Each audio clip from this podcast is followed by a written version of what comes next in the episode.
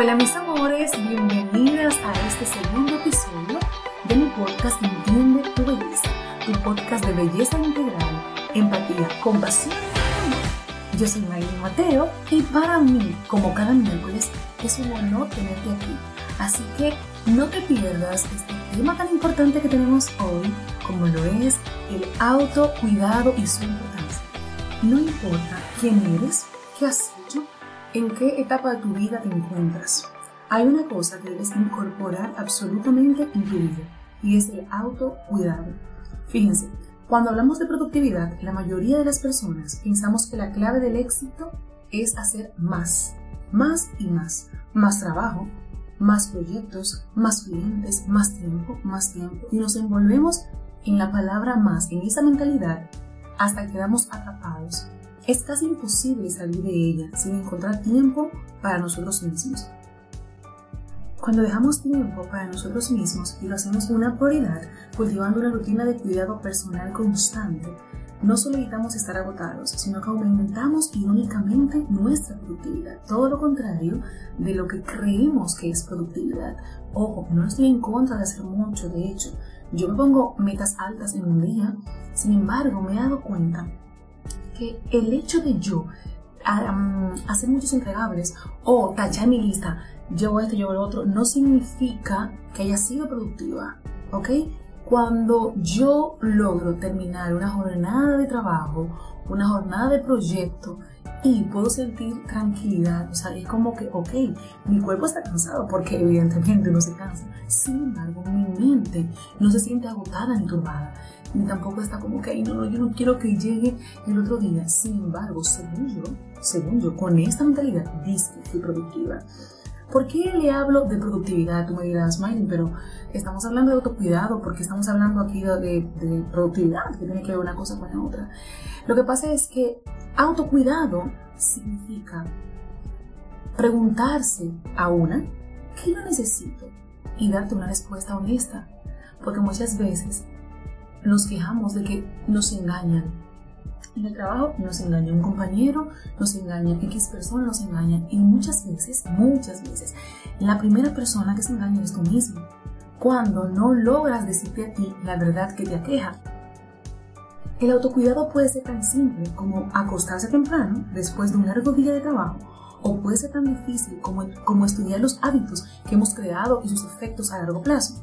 Significa tomar medidas para cuidar de mí, para cuidar de nosotros mismos, nuestras necesidades físicas, emocionales, mentales, financieras, ambientales y espirituales. Comienza con el reconocimiento de decirte a ti, de ser responsable con lo que sientes, de poder identificar tu bienestar, pero no bienestar de que, ok, hoy me pongo un lindo maquillaje, hoy fui al gimnasio, hoy me puse un outfit. Miren, señorísimo, no, no, no te estoy hablando de ese bienestar exclusivamente, porque el bienestar, repito, tiene que ver con todo, con tu físico, con tus emociones, con tu mentalidad financiera. ¿Qué, qué está pasando ahora mismo en mi vida financiera? ¿Cómo está mi vida espiritual? Cómo está mi vida ambiental. ¿Entienden? O sea, el, el, bienestar y el autocuidado implica todo en tu vida, desde cualquier área que tú lo quieras ver. En cualquier acción que tomes tú para respaldar tu salud mental, física y emocional, eso es autocuidado.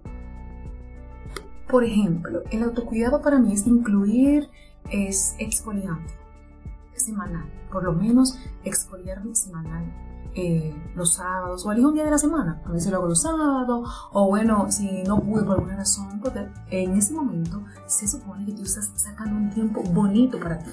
Si por ejemplo ese día tengo alguna situación, un plan y no lo hago, pues elijo otro día de la semana, pero sí lo tengo incluido porque eso a mí me relaja y me hace sentir que me estoy autocuidando. Pero, por ejemplo, para ti el autocuidado pudiera ser un día malo de trabajo. Ok, yo voy a llamar a, esa amiga que yo le cuento todo, que tengo full confianza, entonces yo la llamo y, me dedico 30 minutos, por ejemplo, para yo contarle cómo me siento y eso me libera y me siento mejor. Entonces, yo no voy a decir que eso no es autocuidado porque para ti lo es. Entonces, aquí es bueno que sepamos que el autocuidado es relativo pero que en sí mismo cuida todo lo que ya hemos mencionado. El autocuidado también varía día a día.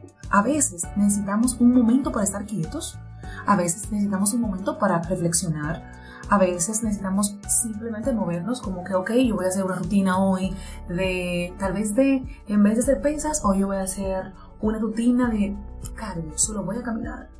Otra vez, mi momento de autocuidado va a ser con mi familia o va a ser con mis amigos. El punto es equilibrar el autocuidado en tu vida, porque a medida que tú lo puedes equilibrar, entonces sí vas a ser muy productiva. El autocuidado es algo que nos recarga, no nos hace egoísta. No se trata de cuidar la proyección que las personas piensan de mí. Por ejemplo, ay, esa persona entiende que yo eh, siempre estoy un point. Ah, bueno, entonces yo tengo que estar porque es lo que ella piensa. Todo, entonces yo debo de continuar haciéndolo porque como, como el mundo lo piensa. No, no, no, no, no, no se trata de eso. No se trata de fijarte eh, una meta de que yo, mi amor, mira, tengo que bajar 40 libras en este mes y volverte loca haciendo, haciendo, no haciendo, deshaciendo y muriéndote para bajar las 30 libras. Se trata de hacer lo que se siente bien para tu cuerpo por ejemplo, ¿qué siente bien para tu? Orar, ejercitarte, comer saludable, dormir las horas correspondientes, pasar el tiempo con tu familia, porque tu cuerpo te lo va a agradecer, porque se va a sentir en paz y eso se va a traducir en una vida más productiva y feliz. Te he dicho bastante ya de lo que es el autocuidado. Ahora bien, solo tú puedes elegir autocuidarte. Yo no lo puedo hacer por ti.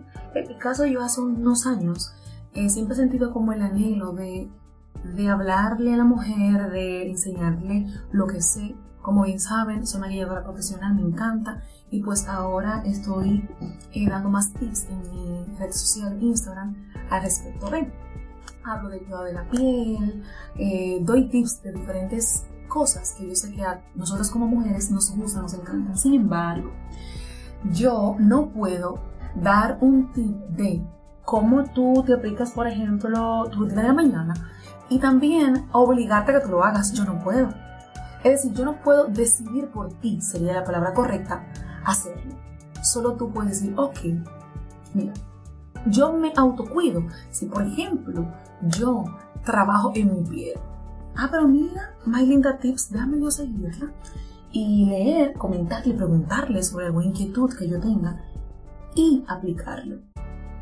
Pero antes de tú aplicarlo, tiene que cubrir la acción de decisión. Ok, yo lo voy a hacer, solamente tú puedes hacerlo. Entonces, si tú no lo decides, evidentemente yo no puedo hacer nada por ti. Por lo tanto, tú no puedes decir, como yo escucho a muchas personas, yo quiero aprender a maquillarme, pero que yo no sirvo para eso. O sea, yo, yo no sirvo para eso, yo no. Pero tú, tú lo decidiste, o sea, tú decidiste aprender, tú decidiste invertir para aprender.